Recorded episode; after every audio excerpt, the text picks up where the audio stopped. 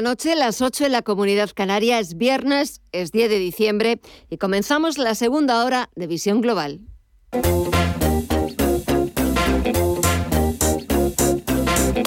Esto es Visión Global con Gema González. No ha sido una sorpresa para el mercado el dato más esperado de toda la semana y que no era otro que la inflación de Estados Unidos que ha despuntado hasta el 6,8% en tasa interanual en noviembre frente al 6,2% de octubre. El IPC subyacente, que excluye la energía y los alimentos frescos, se ha situado en el 4,9% interanual frente al 4,6% anterior. De esta forma, los precios han crecido en Estados Unidos a su mayor ritmo desde 1982. Un dato que previsiblemente estará en la agenda de la reunión de dos días de la Reserva Federal norteamericana de la próxima semana. Los analistas esperan que el organismo anuncie una aceleración del tapering de la reducción en la compra de eh, bonos de hasta 30.000 millones de dólares desde la reducción eh, de ahora, que son 15.000 millones de dólares. Con todo, subidas generalizadas en el parque norteamericano subidas que acercan a los índices eh, de nuevo a máximos históricos a pesar de ese repunte de la inflación que no se veía desde hace casi 40 años. Echamos un vistazo a las pantallas y tenemos al promedio industrial Dow Jones, que suma un 0,3% en los 35.861 puntos. El SP500 repunta algo más de medio punto porcentual en los 4.692 puntos y el Nasdaq Composite arriba un 0,23% en los 15.553 puntos. Vamos a ver qué tal lo están haciendo los valores más destacados de la bolsa norteamericana.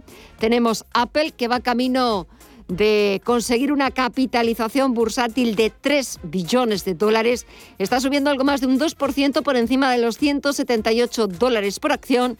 Microsoft sube también algo más de un 2% en los 339,95 dólares. O Cisco, que repunta algo más de un 2,58% y sus acciones se cambian por encima de los 59 dólares. Vamos a ver también, vamos a echar un repaso al resto de bolsas latinoamericanas. Mirella, cuéntanos. Pues pocos cambios en el Merval de Argentina, que sigue, bajando un 1,26% hasta los 85.451 puntos. El Bovespa en Brasil también sigue igual, avanzando un 1,2% hasta los 107.577 puntos. Por su parte, el IPSA chileno cae un 0,3% y el IPC mexicano en los 51.085 puntos también retrocede un 0,31%. Si miramos al mercado de divisas y materias primas, también pocos cambios, Estefanía Muniz. Eso es, ah, no hay ninguna novedad. Eh, tanto las materias primas como las divisas continúan en signo positivo. Vemos al euro superar los 1,13 dólares y la libra, por su parte, se mantiene en positivo en los 1,32 dólares. En las materias primas, el barril de Bren, el petróleo, sube un 1% hasta los 75,20 dólares y el West Texas de referencia en Estados Unidos lo vemos también avanzar otro 1% hasta los 71,75 dólares. El oro, por su parte, también en signo verde, en, tono positivo, en los 1.782 dólares la onza. ¿Y alguna novedad en las criptomonedas, Mireya? Pues sí, ahora el Bitcoin se ha dado la vuelta y avanza un 1,23% hasta los 48.217 dólares. Ethereum avanza por encima de los 4.000 dólares, cotizando con una caída del 2,37%. El Ripple en los 0,82 sigue cayendo un 3,8 y Solana abajo un 3,89% hasta los 174,41 dólares. Pues así están los mercados. Este es el tiempo real cuando queda menos de una hora para que eche el cierre la principal bolsa del mundo. Toca actualizar toda la información. Titulares de las 9 con eh, Mireya Calderón y Estefanía Muniz. Más deducciones fiscales y la posibilidad de constituirse en seis horas. Así es la nueva ley de startups del Gobierno que ha aprobado este viernes el Consejo de Ministros. El Ejecutivo ha modificado la definición de startup para permitir que los emprendedores en serie puedan acogerse hasta tres veces a la ley, que reduce hasta el 15% el impuesto de sociedades los primeros cuatro años de vida, además de introducir la posibilidad de aplazar pagos de otros impuestos durante dos ejercicios. La vicepresidenta primera, Nadia Calviño, ha destacado la necesidad de crear un entorno regulatorio que sea atractivo forma parte de un conjunto de medidas, de un conjunto de reformas e inversiones también para impulsar el emprendimiento en España. Eh, y para impulsar también el cambio de la estructura productiva del país, pensando sobre todo en las generaciones más jóvenes. Y es que un ecosistema emprendedor exitoso requiere de un entorno regulatorio que sea atractivo, que favorezca el clima de negocios, que facilite la inversión, la oriente hacia las prioridades estratégicas, que impulse, atraiga y retenga el talento. Y el Gobierno también ha aprobado la llamada Estrategia de Movilidad Segura, Sostenible y Conectada 2030 con el objetivo principal de descarbonizar la economía, introducir nuevas tecnologías y descongestionar las ciudades. La iniciativa, según ha explicado la ministra de Transportes Raquel Sánchez, consta de 148 medidas distribuidas en 41 líneas de actuación y nueve ejes estratégicos. Se trata del primer instrumento para definir y configurar una nueva política de movilidad nacional y reorientar el papel y sentido del Ministerio, que es conocido por llevar a cabo las obras necesarias en el país. Eh, la movilidad debe entenderse como un elemento de cohesión social y territorial y, por otra parte, también es un sector esencial para el crecimiento económico y para la creación de empleo en nuestro, en nuestro país.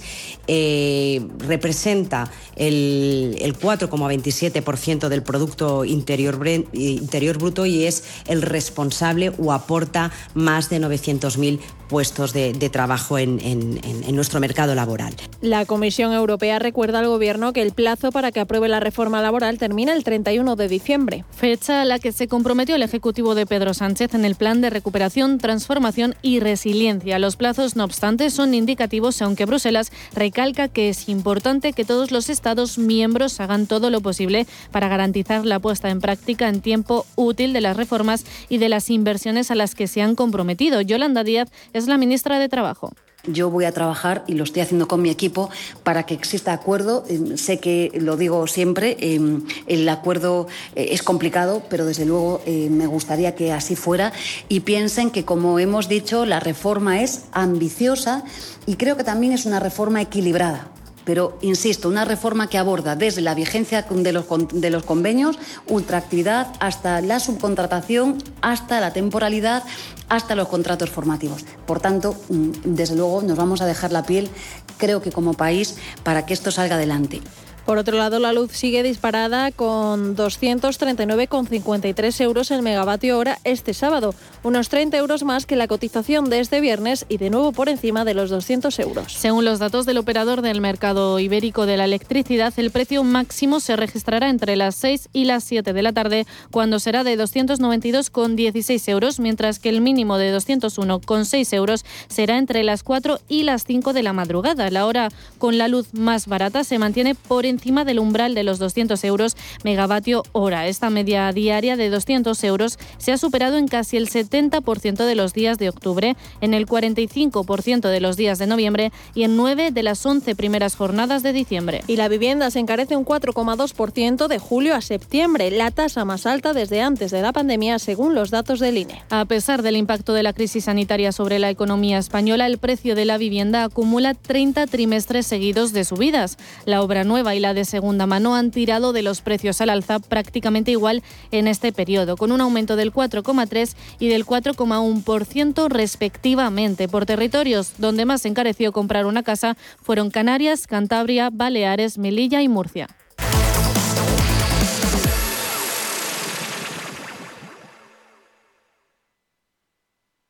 Con los planes de pensiones y PIA Santander, te ayudamos a construir el futuro que deseas mientras consigues grandes ventajas. Porque ahora si traes tu plan de pensiones o tu seguro PIAS al Santander, te damos hasta un 6% de bonificación. Consulta condiciones en bancosantander.es o en tu oficina más cercana. Santander Previsión. Enfoca tu futuro los que queréis venir a un pueblo. Mira, si vienes con niños, no te preocupes. El miedo le dejas en la ciudad. Es muy importante que trates a todo el mundo con mucho respeto. Es de buena costumbre decir dónde va o dónde viene. Ellos te lo quieren poner fácil. Nosotros también. Por eso en Correos estamos en nuestros pueblos con 6.011 carteros y carteras que llevarán hasta la puerta de tu casa servicios como sacar e ingresar dinero o pagar recibos de luz, gas o telefonía. Para que nada te impida vivir donde quieras vivir. Correos. El análisis del día con visión global.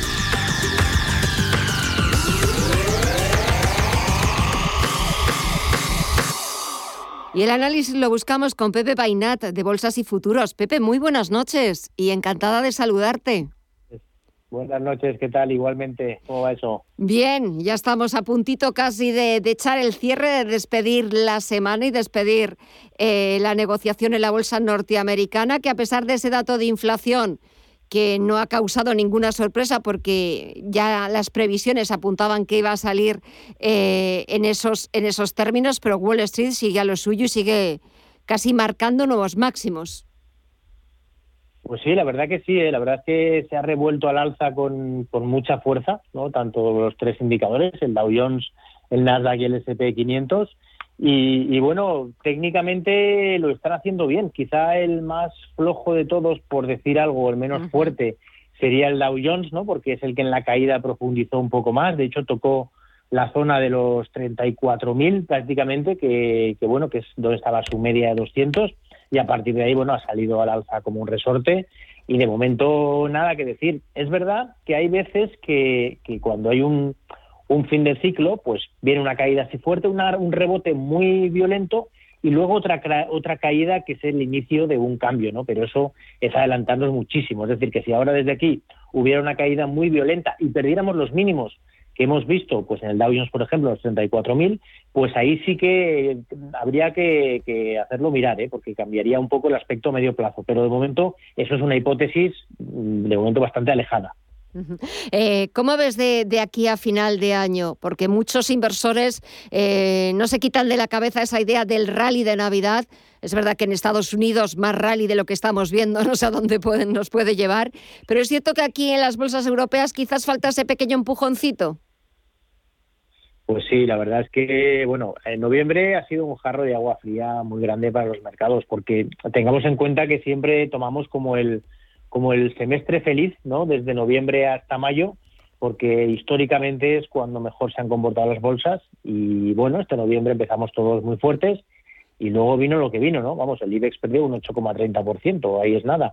Eh, a partir de ahí, pues eh, ya que vaya a haber rally de Navidad o no lo vaya a haber, pues yo ya no, ya no me creo nada, ¿no?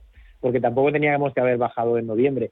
Yo creo que el año está prácticamente hecho en las bolsas americanas. No creo que haya un rally tampoco espectacular, ni tampoco espero que hayan caídas muy, muy fuertes. Me sorprendería. Y si ocurriera, pues sería o, muy bueno o muy preocupante. Yo creo que vamos a estar aquí en esta zona. La bolsa americana, esta última caída, más bien lo que nos está indicando es que eh, le va a costar superar los máximos porque ha sido una caída más o menos profunda. Y lo normal es que ya digo no que tengamos aquí un poco de volatilidad y luego pues o bien ataquemos los máximos o bien perdamos estos mínimos que hemos marcado eh, hace una semana que eso sería una señal negativa. Pero de momento yo creo que podemos estar bastante tranquilos en cuanto a los índices. Y en cuanto a valores a ver ¿Dónde habría que empezar a, mirar y a estar posicionados para empezar 2022 por lo menos con buen pie? Bueno, pues a mí en, valores americanos me gusta mucho el, eh, los valores un poco ligados al metaverso, ¿no? Que es esto ah, nuevo que está ahora de moda, de exacto, ¿no? Entonces está ahí tenemos tres valores en concreto que a mí me que yo lo estoy siguiendo mucho y que se habla por ahí que podían ser pues los, los nuevos que tengan subidas espectaculares. ¿no? Uno de ellos es Facebook, de efecto, el, el otro es Micron, que es un valor pues más un poco más más pequeño y el otro es Nvidia, que ya lo conocemos mucho, ¿no? Y tenemos mucha envidia de no haberlo comprado hace un tiempo porque ha subido una barbaridad. Entonces, estos tres valores son los más ligados al sector del metaverso y son los que podrían hacerlo bien. Facebook, de hecho, ha caído hasta la zona de su media de 200, ahí está ahora mismo pues un poco indeciso si acabar por aguantarlo y seguir subiendo o si perder la media definitivamente. Yo creo que la zona de la media 200 en estos grandes valores suele ser una gran zona de compra, por lo que Facebook podría ser una buena apuesta, siempre y cuando no cerrara por debajo del cierre de esta última caída, ¿no? la zona de 306. Esos 306 debería, debería respetarlos al cierre, sería pues eso, bastante importante. En el caso de Nvidia, la verdad es que podría podría caer más porque se ha alejado bastante de la media 200, ha tenido un buen rally desde octubre, desde octubre, vamos, que estaba, pues eso, en la zona de 200, se ha llegado a 350 prácticamente, o sea, una subida espectacular y ahora está, pues, en plena digestión. Es normal que esto lo digiera un tiempo más, pero sin duda es uno de los valores líderes que más ha subido en el año y que posiblemente continúa haciéndolo, haciéndolo bien. Y luego Micron, bueno, Micron es un valor eh, más pequeño, menos oído, pero la verdad es que lo ha hecho lo ha hecho muy bien históricamente. De hecho hace poco este mismo año le hemos visto cotizar en la zona de los 97 de ahí pues ha tenido una, una buena caída hasta la zona de los 67 aproximadamente y ahora pues vuelve a reaccionar, recupera la media 200 y, y bueno, técnicamente lo está haciendo bien, ¿no? Y, y, bueno, al final lo que hay que hacer es eso, no ver valores que te gustan también por lo que es la empresa y el sector en el que está y cuando técnicamente te da la señal de compra o la señal de entrada, pues entrar y estar de ahí y a, ver qué pasa, ¿no? Pues quizás estos son los valores que a mí me están llamando la atención. Luego también tenemos otros valores, ¿no? Como los grandes Apple, que es una barbaridad lo que sigue haciendo, sigue haciendo máximos ¿eh? sobre máximos históricos. Y, y, bueno, yo la verdad es que entrar ahora, sinceramente, me da un poquito de vértigo. Yo pienso que estos valores hay que esperar un recorte para entrar, que los tiene y los tiene continuamente y sobre todo que se acerque la media a 200 y que empiece ahí a dar alguna, alguna señal. Y luego el valor que a mí me llama la atención y que creo que puede volver a hacerlo muy bien es Netflix. Porque Netflix, eh, el, el negocio de se ha demostrado que es muy, que es muy sólido, que está subiendo precios en todo el mundo y están aceptándole muy bien la subida de los precios y eso podría continuar haciéndolo y, y eso podría tener unos beneficios muy importantes para la empresa, ¿no? Porque si ya le está yendo bien a estos precios, todo lo que sea capaz de subir precios es beneficio neto. Entonces, eh, también puede muy bien. Ahora ha habido una caída bastante buena de la zona de 700 hasta la zona de 600. Hay que tener en cuenta que la media de 200 está en 575. Es una zona de soporte por, simplemente por ser la media, pero es que además incluso en 570 es donde se paró en la última caída, ¿no? Y además es un poco la zona de techos anteriores. O sea, entre la zona de 570 y 575, si tuviéramos la suerte de que cayera a ese nivel, probablemente estemos ante una gran zona de compra en Netflix también. Pues eh, tomo nota de, todas esas recomendaciones, del análisis y de los consejos. Pepe Bainat de Bolsas y Futuros, ha sido un verdadero placer.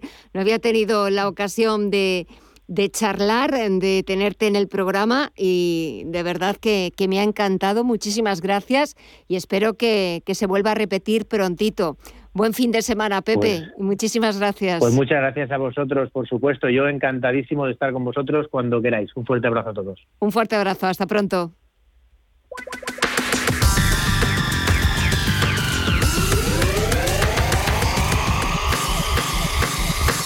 ¿Le gusta el queso? ¿Y cuidarse? Entonces, disfrute con quesos Lodin, galardonados en premios internacionales como los World Cheese Awards y reconocidos por la Fundación Española del Corazón. Quesos de sabor extraordinario y con menos grasa saturada, cremosos, curados, añejos, todo un placer para el paladar a la vez que se cuida. Consulte su web www.lodin.net.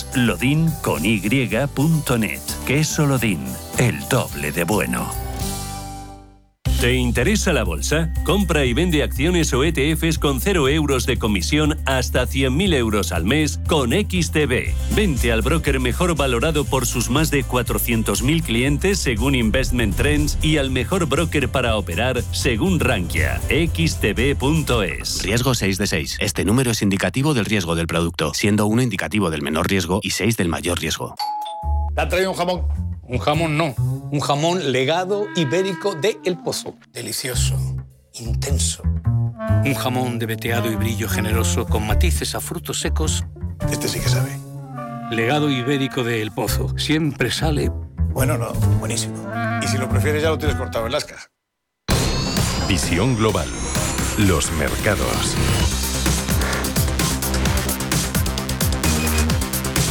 Y de vuelta a las principales bolsas europeas, el IBEX 35 se aleja de los 8.400 puntos tras el dato de IPC en Estados Unidos y con caídas destacadas para Viscofan. La compañía ha sido el farolillo rojo, se ha dejado algo más de un 3% tras conocerse que dejará de pertenecer al selectivo el próximo día 20. También le han acompañado las caídas Fluidra, que ha perdido un 2,82%, o Farmamar, que se ha dejado un 2,3%.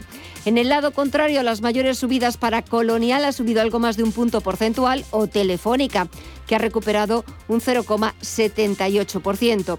Todo ello ha hecho que el IBEX 35 haya cerrado este viernes en los 8.360 puntos tras perder un 0,47%. Y en el mercado de deuda la rentabilidad, el interés exigido al bono español a 10 años se relaja hacia el 0,35%.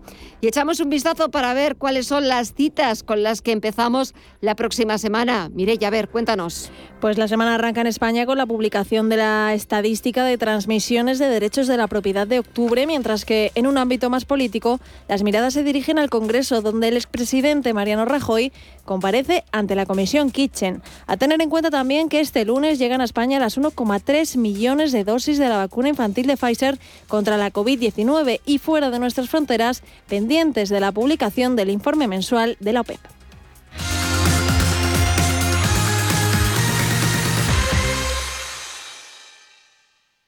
Con las nuevas tarifas de electricidad, las instalaciones fotovoltaicas para autoconsumo son aún más rentables.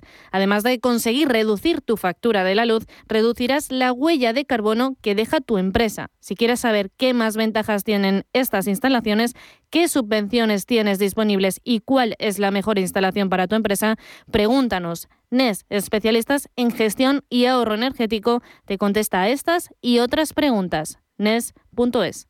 ¿Te gustan los clásicos? Como cada año, vuelve el clásico café de Navidad de la Mexicana, el auténtico. Un café especial, intenso y sorprendente que inunda las calles con su inconfundible aroma de Navidad. Es su secreto mejor guardado. Disponible solo en estas fechas. Encuéntralo en tu tienda de la Mexicana o en lamexicana.es y recíbelo en 24-48 horas. Cafés La Mexicana. Más de 130 años Viviendo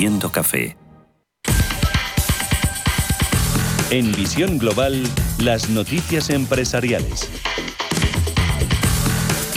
Sorpresa en el Banco Santander. El juzgado de la primera instancia, número 46 de Madrid, ha condenado al banco a indemnizar con 67,8 millones de euros al banquero italiano Andrea Orcel por su fichaje fallido como consejero delegado de la entidad. El juez argumenta en su escrito que encuentra evidente que la carta de oferta de 24 de septiembre de 2018 constituye un contrato válido y perfecto. En este punto, el magistrado hace hincapié en unas declaraciones que hizo Ana Botín en su cuenta de Twitter. Andrea Orcel ha sido nombrado consejero delegado del grupo con efectos a partir de comienzos de 2019. El juez mantiene que estas declaraciones posteriores a la carta de oferta permiten interpretar la intención de los contratantes. Unicaja ha presentado su plan estratégico 2022-2024, el primero tras la fusión con Liberbank. El principal objetivo es llegar a una rentabilidad superior al 8% frente al 6% previsto hasta ahora para 2023 y el 2,5% que tiene en la actualidad. Además, espera ganar 1.500 millones de euros de capital. La entidad que preside Manuel Azuaga también pretende impulsar el negocio para crecer un 5% en su cartera crediticia productiva con unos 10.000 millones, sobre todo en hipotecas. Y Celnex, el principal operador de infraestructuras de telecomunicaciones inalámbricas de Europa, ha presentado su primer informe de medio ambiente y cambio climático. El informe se basa en seis pilares básicos de su actividad, repasando los logros conseguidos hasta la fecha y al tiempo identifica oportunidades que le ayudan a renovar sus objetivos. Entre estos pilares se encuentra el cambio climático que se convierte en una preocupación de primer orden para Celnex, que ha realizado el estudio con diferentes estudios en el que se compromete a reducir su huella de carbono un 50% antes de 2030.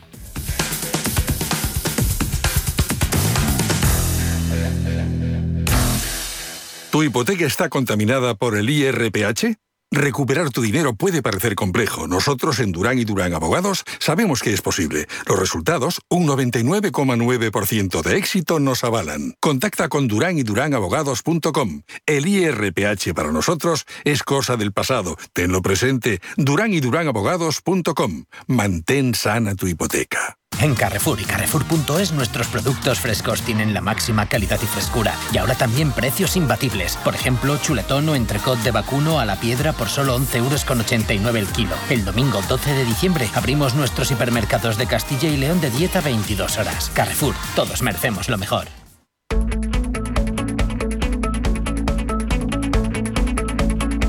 En Visión Global, Agenda Cultural. Es tiempo de repasar los planes que podemos hacer en este fin de semana de diciembre y empezamos, como siempre, por las carteleras.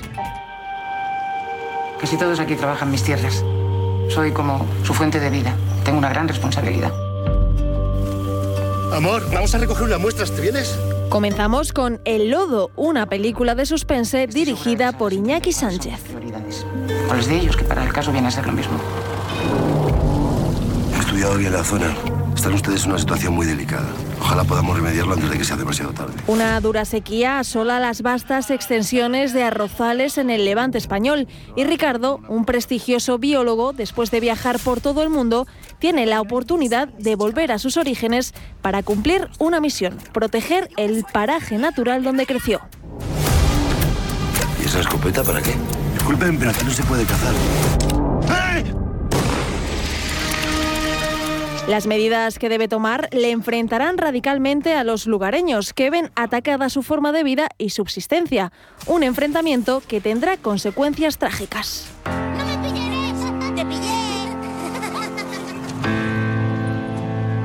Seguimos con La familia Bloom, un drama donde esta familia sigue a Sam, una mujer que tras sufrir un desafortunado accidente queda paralítica. Su marido Cameron Bloom y sus tres hijos tratan de hacer todo lo posible para que esta nueva situación sea lo más llevadera posible. Necesita un nombre. Pingüe. Contra todo pronóstico, un nuevo miembro llega a sus vidas para cambiarlas por completo. Una cría de urraca que ha sido abandonada y a la que bautizan como Penguin Bloom. El pequeño animal dará un soplo de aire fresco a la familia y les hará reencontrar el sentido a sus vidas. Voy, ¿eh? ¿Y mm, piensas que estás en un sitio que te gusta? Continuamos con La vida era eso, de David Martín de los Santos, donde María y Verónica son dos mujeres emigrantes españolas de generaciones distintas que coinciden en la habitación de un hospital en Bélgica y comienzan así a forjar una relación de amistad e intimidad.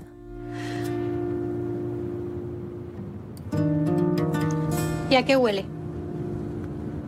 ¿A qué? Tras un inesperado acontecimiento, María, la mayor de ellas, decidirá emprender un viaje al sur de España en busca de la madre de Verónica, la más joven de las dos. Una vez allí, María llegará a cuestionarse sus más sólidos principios y también el verdadero sentido del viaje. Entrando. Y tres, dos, uno. Seguimos con Demonic, una película de terror y ciencia ficción.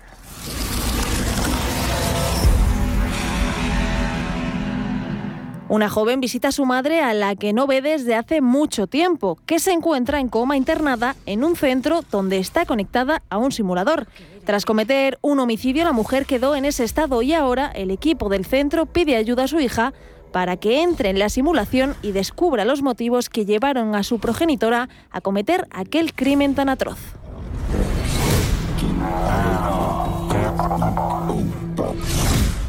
Cuando entre, la versión virtual de su madre le pedirá que abandone la simulación por extraños motivos. Tras desconectarse, comenzará a tener extrañas alucinaciones y es que se ha traído consigo a unas fuerzas malignas que parecen venir de otro mundo. Una, dos y tres.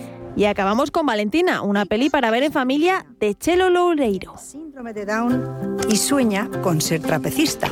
Todos somos diferentes, ¿no? Sale tu escondite, Valentina sueña con ser trapecista, pero cree que nunca podrá conseguirlo por tener síndrome de Down. Su abuela, que le enseña a jugar al ajedrez y un montón de canciones, le anima siempre a seguir adelante. Si las orugas consiguen convertirse en mariposas, nada es imposible. Ya me canso de llorar y no amanece. Ya no sé. Y dejando a un lado las carteleras, para los amantes de Frida Kahlo, sus obras cobran vida en Madrid con 2.500 fotogramas animados y una mirada al medio ambiente. De buscarte y de encontrarte. La exposición Vida y Obra de Frida Kahlo ha sido diseñada por Acciona Ingeniería y Cultura y puede verse en un espacio creado ad hoc para este proyecto en el barrio de las Delicias de Madrid. Es un espectáculo sonoro y visual, así lo hemos llamado porque creemos que está un poco en la línea entre lo cinematográfico, el arte ¿no? y el espectáculo. La narrativa para el visitante cuando, cuando viene verá casi una película ¿no? que dura aproximadamente unos 40 minutos, que tiene una banda sonora original. Lo que pasa que a nivel narrativo sí que hemos trabajado creando como un guion curatorial dividido en tres partes. Vida y obra de Frida Kahlo realiza un recorrido por las distintas etapas artísticas de la pintora, las cuales pueden disfrutarse mientras suena la música del compositor y pianista Arturo Cardelús, nominado a un premio Goya, y los ingresos generados por los visitantes se destinarán a plantar árboles en Madrid y México. Fanático, cu, cu, fanático, cu, fanático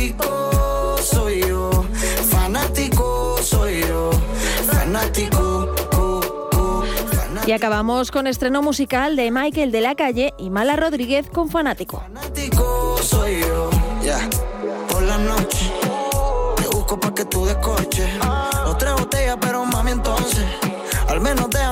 Probablemente el bombazo del día para los amantes de los ritmos urbanos.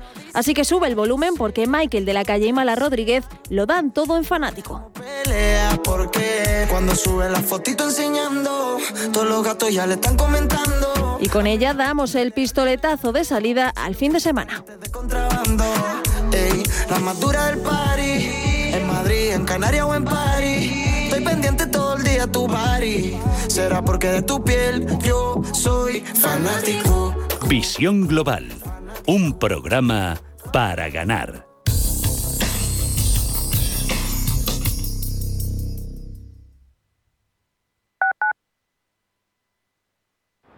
Es el momento perfecto para que ese neumático viejo que tienes en el garaje forme parte de un campo de fútbol de césped artificial.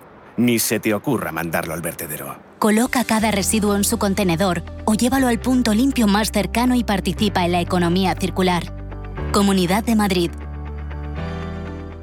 ¿Sabía usted que unos pies con problemas pueden paralizar nuestro ritmo de vida? Le proponemos una solución indolora, con una mínima incisión y con anestesia local aplicando las técnicas más avanzadas en cirugía del pie. Clínica Jiménez, calle Alcalá 378. Diagnóstico gratuito 91 367 0071. Centro reconocido y autorizado por la Consejería de Salud y la Comunidad Económica Europea.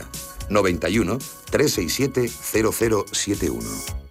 Más del 25% de la población en España se encuentra en riesgo de exclusión social. En la Fundación La Caixa facilitamos herramientas, metodologías y recursos a miles de entidades sociales para que las personas que más lo necesitan desarrollen su potencial. Solo es progreso si progresamos todos. Fundación La Caixa. ¿Cuántas veces has escuchado eso de... Abrígate, que vas a coger frío. Sabes que las abuelas siempre llevan razón. Esta vez hazles caso y abrígate, pero sobre todo abriga tu instalación de agua para protegerla contra las heladas. La prevención es la clave. Abriga tu agua. Descubre cómo en canal de isabelsegunda.es. Revalorice su vivienda con Trasteros por Madrid. Trasteros con licencia de funcionamiento e inscritos en el registro de la propiedad. Trasteros en planta calle y con zona de carga y descarga para facilitar el acceso y con una rentabilidad anual garantizada del 6% durante dos años. Visítenos en trasterospormadrid.com y compruebe nuestras promociones. Recuerde, trasterospormadrid.com. Radio Intereconomía.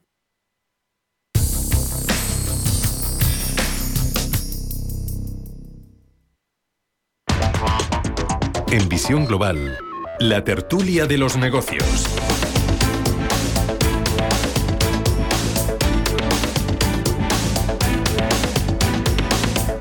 Es hora de repasar los mejores momentos que nos han dejado las tertulias de Visión Global, aunque esta semana, por las festividades, no hemos podido hablar con nuestros tertulianos de lunes a jueves.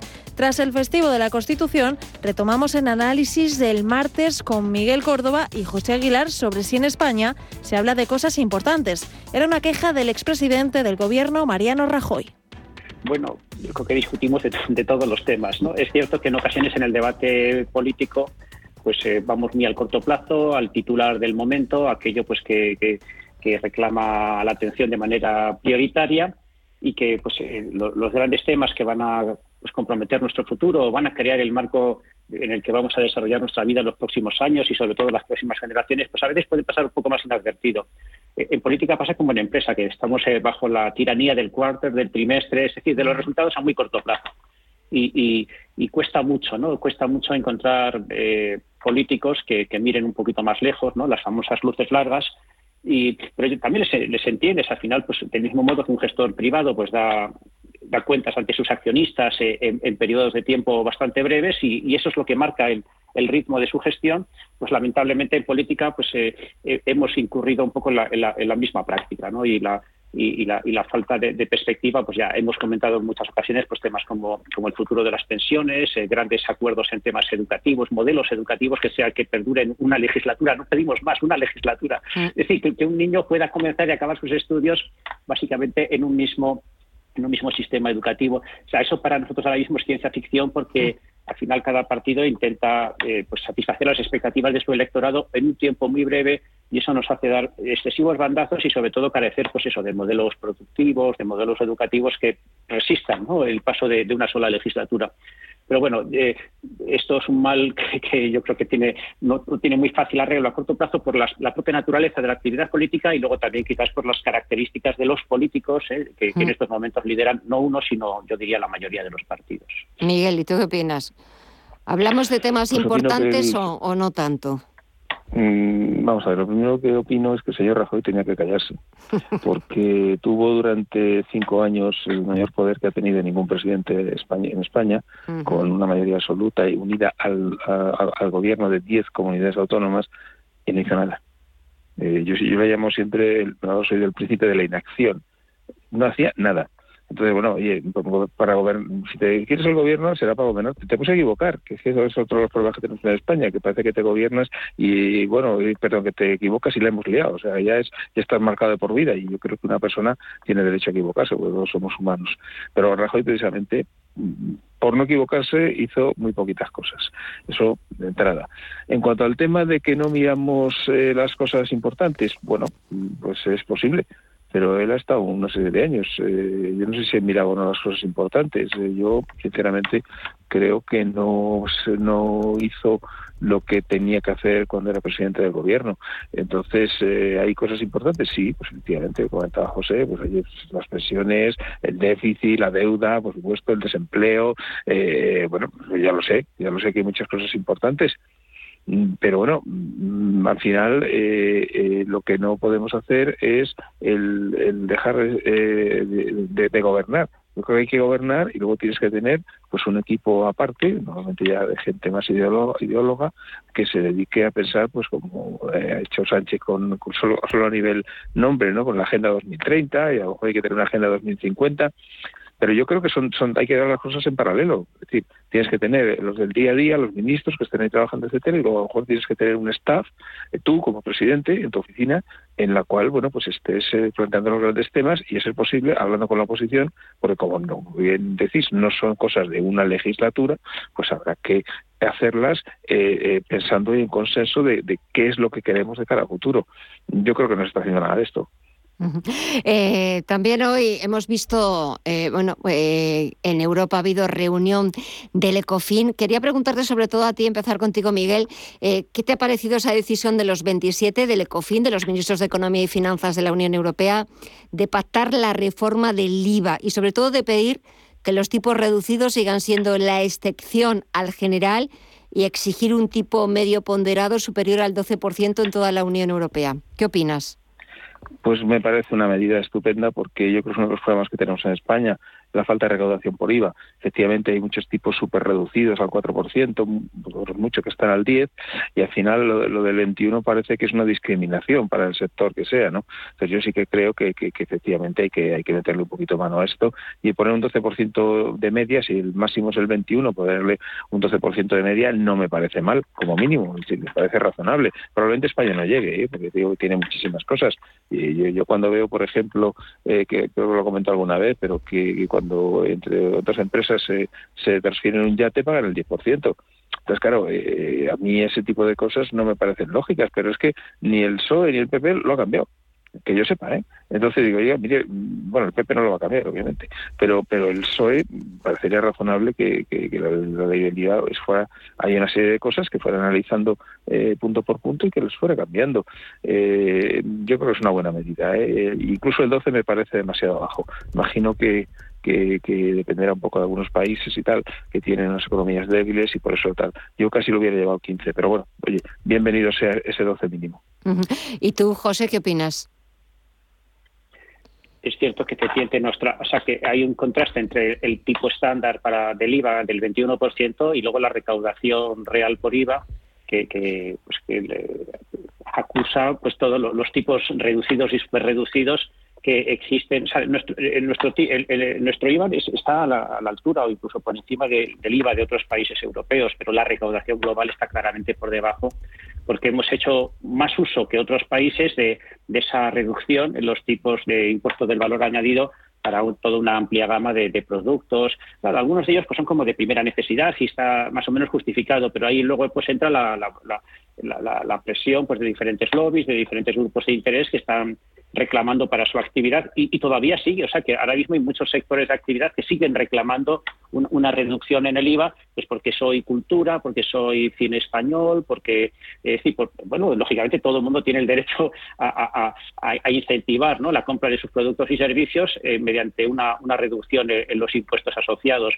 Pero, pero me parece que es una buena idea buscar una cierta armonización fiscal. buscar también pues que la recaudación pues eh, sea un poquito superior y que por lo tanto pues eh, seamos más restrictivos. Es decir, la, propia Unión Europea no, niega el, que, eh, el, que, haya una el que se apliquen tipos bajos, ¿no? incluso habla de tipo cero en, algunos casos. O sea que no no no no no dice que no, no se no se utilice esta herramienta ¿no? de la reducción de los tipos de interés para determinadas actividades. Lo que pide es que sea más restrictivo y, que, por lo tanto, al final le dice, usted aplique esas, restricciones como quiera, pero tiene que, tiene que garantizar un tipo medio ponderado, ¿no? superior al 12%. Es posible que en, lo sucesivo o más adelante, una vez que se consolide ese 12%, pues incluso sean un poco más ambiciosos y lo, y lo incrementen todavía algo más, ¿no? Pero me parece que eso eh, es un, es un avance que en algunos países es un avance menor, porque ya están, de hecho, en, en torno a esa, a esa media ponderada, pero en el caso de España pues tenemos un trecho que recorrer y me parece que es un buen incentivo, así que desde la Unión Europea se nos anime a, incrementar la recaudación por este concepto. Y podría ser también un buen incentivo, sobre todo para nuestra vicepresidenta eh, económica Nadia Calviño, que hoy también, por unanimidad, el ECOFIN la ha elegido para presidir el Comité Monetario y Financiero Internacional. Sería la primera ministra española en presidir el comité y la segunda española, porque sustituiría a Magdalena Anderson, que ha dejado el puesto para ocuparse de, la jefatura de, Estado en, en, Suecia. ¿Qué opináis de Calviño presidiendo el Comité Monetario y Financiero Internacional? A ver, Miguel. Hombre, es una buena noticia. Eh, ya, no porque sea mujer, ya sabes que a mí temas de no me, nunca me, han, interesado, mm. me parece que no son correctos, pero pero sí que es cierto que sí que es una persona preparada, que además conoce como nadie Bruselas, y me parece que, para España, que tiene un déficit en, cargos en general en Europa, yo creo que tenemos un pequeño problema, eh, eh, ahí, eh, pues oye, que cojamos un puesto que tiene una cierta relevancia como es este, pues a mí me parece perfecto, vamos, a que, que enhorabuena Calviño y enhorabuena, bueno, enhorabuena España, vamos. Tiene que confirmarse, pero bueno, por lo menos eh, ya hoy eh, los ministros, bueno, sus colegas, los ministros de Economía y Finanzas de la Unión Europea, eh, la han propuesto y ha sido una decisión unánime. José, ¿tú qué opinas? También, pues nada, me, felicito y la felicito como español y la felicito a ella pues por el pues por el reconocimiento que este que esta designación supone. El hecho de que la designación haya sido por unanimidad pues hace que la, confirmación sea prácticamente un trámite. De todos modos, ahora en, época de lotería de Navidad diríamos que es un poco la pedrea, porque todos sabemos que la ministra Calviño pues ha aspirado legítimamente, porque yo creo que reúne el perfil y la las competencias necesarias pues a otros cargos de mayor envergadura, porque no olvidemos que este, este cargo que ha recibido pues es, eh, es, es, más bien, digamos, consultivo, o sea, no, no, tiene un carácter ejecutivo y al final, pues eh, ella, pues si, si, si, todo se confirma, pues va a dirigir pues un comité que se reúne dos veces al año, ¿no? Durante las reuniones anuales de primavera de, de eh, y las reuniones anuales y de primavera del Fondo Monetario Internacional y del Banco Mundial. Está bien, o sea que es una, es una voz pues importante, una voz que se toma en cuenta a la hora de tomar decisiones pero eh, no es quizás pues eh, el tipo de, puesto al que no solamente aspiraba, sino que al que ha optado, ¿no? Eh, y, que, sí que tenía un carácter mucho más ejecutivo. Bueno, pues bien, ¿no? pero sí con estas pequeñas salvedades. ¿Quieres productos financieros versátiles para realizar coberturas, diversificar el riesgo o simplemente invertir en la economía de Estados Unidos? Entra en ebroker.es y descubre los futuros y opciones de CME Group. eBroker, el broker español especialista en derivados. Producto financiero que no es sencillo y puede ser difícil de comprender. Anchoas Codesa, calidad, artesanía y dedicación definen nuestra serie limitada, elaborada con la mejor pesca del Cantábrico y hecha 100% en Cantabria. Garantizado. Encuéntralas en tu tienda especializada de confianza. Anchoas Codesa, maestros conserveros desde 1876, les desea felices fiestas.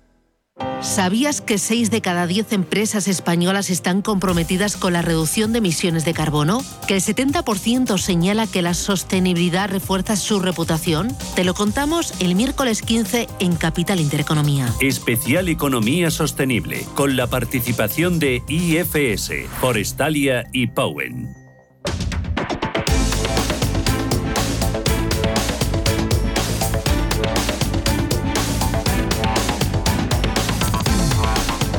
Tras el festivo de la Inmaculada Concepción, en nuestra tertulia de los jueves, Íñigo Petit y Guillermo Santos reflexionaron sobre las expectativas de los inversores de cara a esta recta final del año y al dato de inflación en Estados Unidos que hemos conocido este viernes.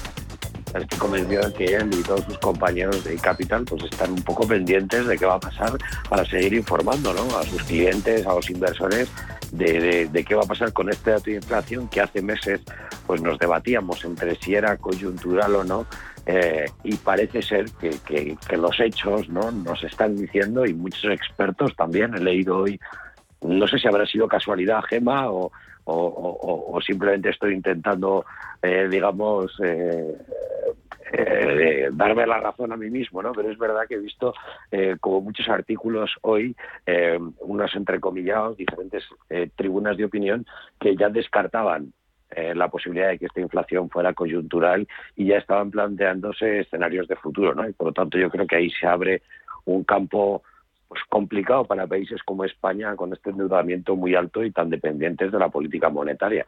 Así que en fin, eh, un poco expectantes, así que prefiero quedarme con el clima navideño eh, e invernal que ponerme a pensar en, la reunión de la FED de la semana que viene, que, creo que hasta entonces tenemos un respiro de tranquilidad. Hasta entonces. A ver, Guillermo, cuenta, ¿cómo, cómo pues, llevas la semana?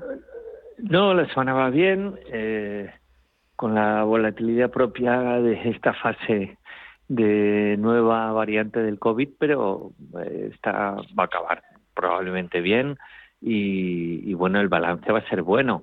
Esto que decís de la inflación, pues sí, es eh, casi seguro que esa, eh, los niveles de inflación más altos, eh, recordemos que venimos de pues, inflaciones cero, incluso negativas. Ha habido un, fenómeno en el 2020 que puede estar en un año que estadísticamente eh, no es válido, ¿no? Por lo que sucedió del COVID durante un trimestre y medio casi.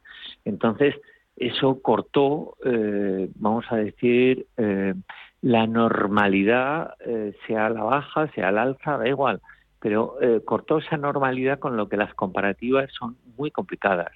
Ahora mismo, pues hombre, teniendo en cuenta que los bienes duraderos, la inversión en materias primas y demás, pues se ha encarecido mucho, eh, si bien eh, el mercado va ajustando, igual que el petróleo se ha ajustado, el gas natural se ha ajustado muchísimo, ya habéis visto las caídas recientes del gas natural, pero mm, aún así el mercado eh, soberano y la inflación va a seguir durante al menos pues vamos a decir, un trimestre, dos más, a niveles altos. Esta semana, mañana, vamos, conoceremos el dato americano.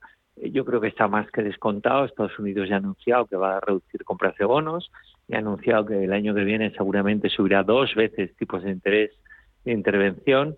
Y, bueno, la curva de tipos americana no ha reaccionado muy, digamos, subiendo al alza, porque también el, dato este de la nueva variante pues la ha temperado esas posibles subidas.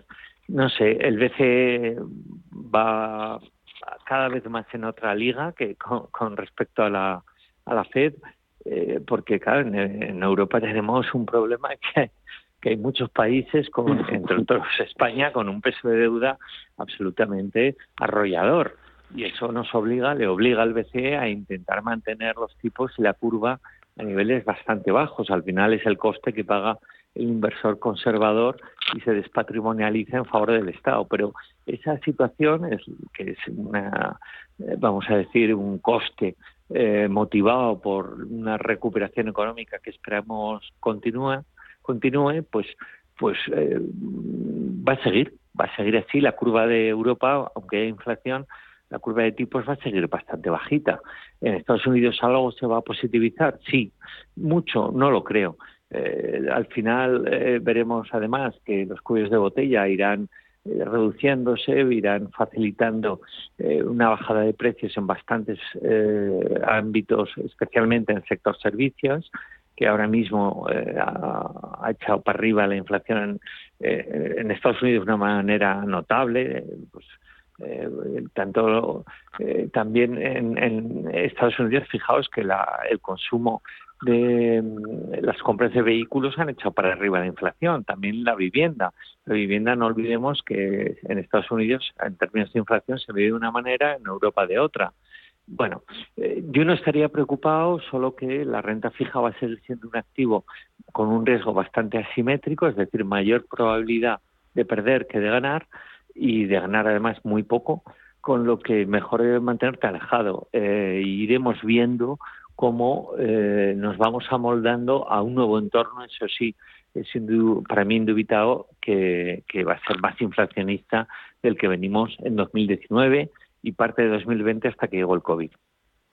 eh, bueno, yo, hay una hay una situación derivada de esta inflación que si mm, bueno pues que ahora pues estos días se está hablando bastante también de, de los autónomos, ¿no? Y esta situación de inflación leía también otro titular relacionado, ¿no? Por ejemplo, decía Mercadona va a subir el sueldo un 5% para compensar la inflación, leía. Eh, bueno, muchos titulares de esta naturaleza, ¿no? Pero eh, cuando trasladamos este problema de la inflación junto con un incremento de los precios, eh, sobre todo en determinadas materias primas, en transportes, etcétera, eh, bueno, pues hay que darse cuenta de que hay muchas empresas que van a sufrir un incremento en los costes pues muy relevante, lo cual pues en una economía que todavía pues eh, digamos que hace aguas por algún sector, pues no es una situación desde luego que, que, ayude que ayude en absoluto, porque trasladar toda la subida de la inflación a los consumidores y subir precios en un entorno en el que todavía el empleo pues eh, no termina de, recuperarse y seguimos viendo todavía noticias de, de, despidos en grandes compañías, prejubilaciones, etcétera.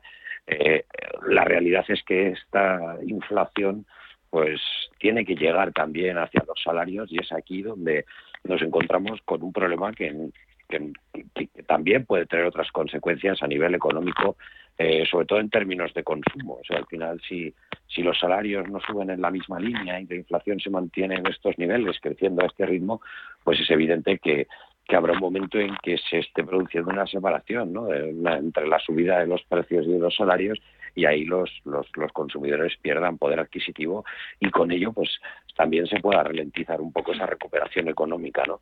La forma de suplir muchas veces esto, tradicionalmente así se ha entendido, es con la inversión pública, ¿no? y si tenemos miles de millones de Europa para poder hacerlo, pues es importante que, que, como pedimos siempre, pues todo eso se vaya trasladando hacia la economía cuanto antes.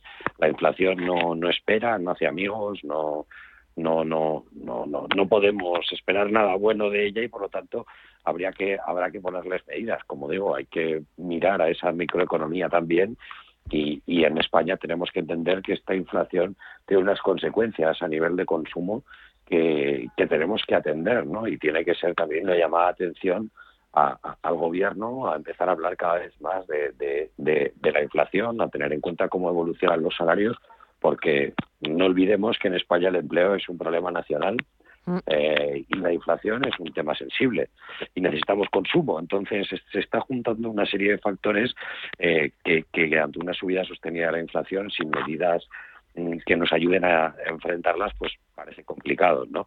A todo ello, esto lo digo porque si lo unimos a esta situación que también ha descrito Guillermo en relación al Banco Central Europeo y las medidas que pueda tomar, su difícil situación, ¿no? que, mueva hacia donde mueva ficha, hay damnificados. O sea, al final, si tensa un poquito más como si destensa, mm, en Europa hay alguien que sale damnificado, los más fuertes o los más débiles respectivamente según la situación. Por lo tanto, mm, nos movemos en un entorno en 2022 que tiene muchas variables y que va a ser pues eh, muy interesante de analizar desde un punto de vista económico, pero complicado para el empresario, que como digo, se encuentra en esta situación pues de incremento de costes generales, de una falta de empleo pues eh, cualificado, sobre todo en el sector de, de, servicios, que es una demanda pues histórica y por lo tanto, bueno, en fin, que hacen falta muchas medidas que yo creo que van pasando las semanas, van, vamos hablando de tertulia en tertulia y, y la verdad, no terminamos de, de, comentar una gran noticia al respecto. No sé si lo echáis de menos, lo vemos mm. contra la inflación hay que invertir, ¿no? Hay que hay que trabajar en hacer más productiva todo el todo el sistema empresarial y eso requiere de esa inversión. Y de hecho de menos esa gran noticia. Hablamos de muchas cosas relacionadas con la política, pero me falta el plan, ¿no? Mm. El, el gran plan y que de verdad ese dinero empiece a llegar. Mm. Guillermo, ¿a ti qué te falta? A mí lo que me falta es que el gobierno, en nuestro caso, en nuestro pequeño jardín español, que el gobierno gestione bien las ayudas que están ya llegando de la Comisión Europea, de la Unión Europea, eh, para que lleguen realmente a empujar a las empresas, distintos niveles de empresas, especialmente en España, las pymes, que duda cabe, ¿no? Que es el verdadero tejido que crea empleo y que permite no solo el crecimiento, sino directamente por su mayor producción sino además el incremento del consumo, ¿no? Eh, que en España también es fundamental para el Producto Interior Bruto. Cuanto más Producto Interior tengamos, mayor, eh, perdón, menor será el peso de la deuda emitida, ¿no? En fin, y más fácil nos será seguir, seguir emitiendo y que nos sigan comprando los bonos de nuestro Tesoro español. Pero bueno, iremos viendo. En todo caso, el Banco Central Europeo es muy consciente, como decía, de la situación de España y de otros países. De hecho, los criterios de Maastricht están siendo relajados ya.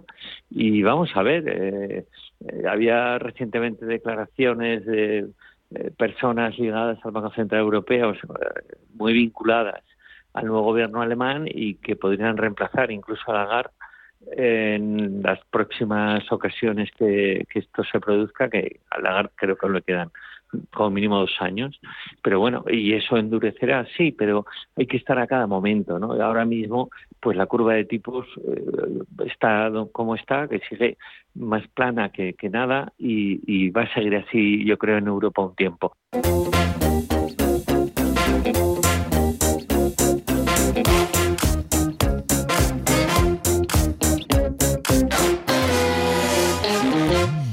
Y así nos despedimos, así ponemos punto final a esta edición de viernes en Visión Global, recordándoles los mejores momentos que nos han dejado nuestros contertulios. Que disfruten del fin de semana, pásenlo bien, aprovechen este fin de semana para descansar, desconectar. Nosotros volvemos el lunes a las 8 de la tarde, sean puntuales. Gracias y hasta el lunes.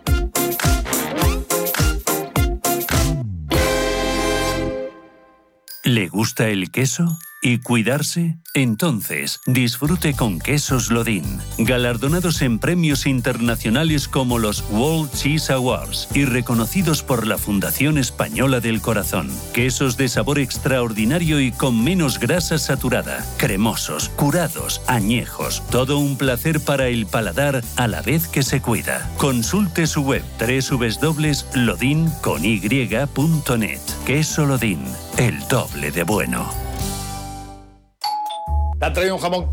Un jamón no, un jamón legado ibérico de El Pozo. Delicioso, intenso. Un jamón de veteado y brillo generoso con matices a frutos secos. Este sí que sabe.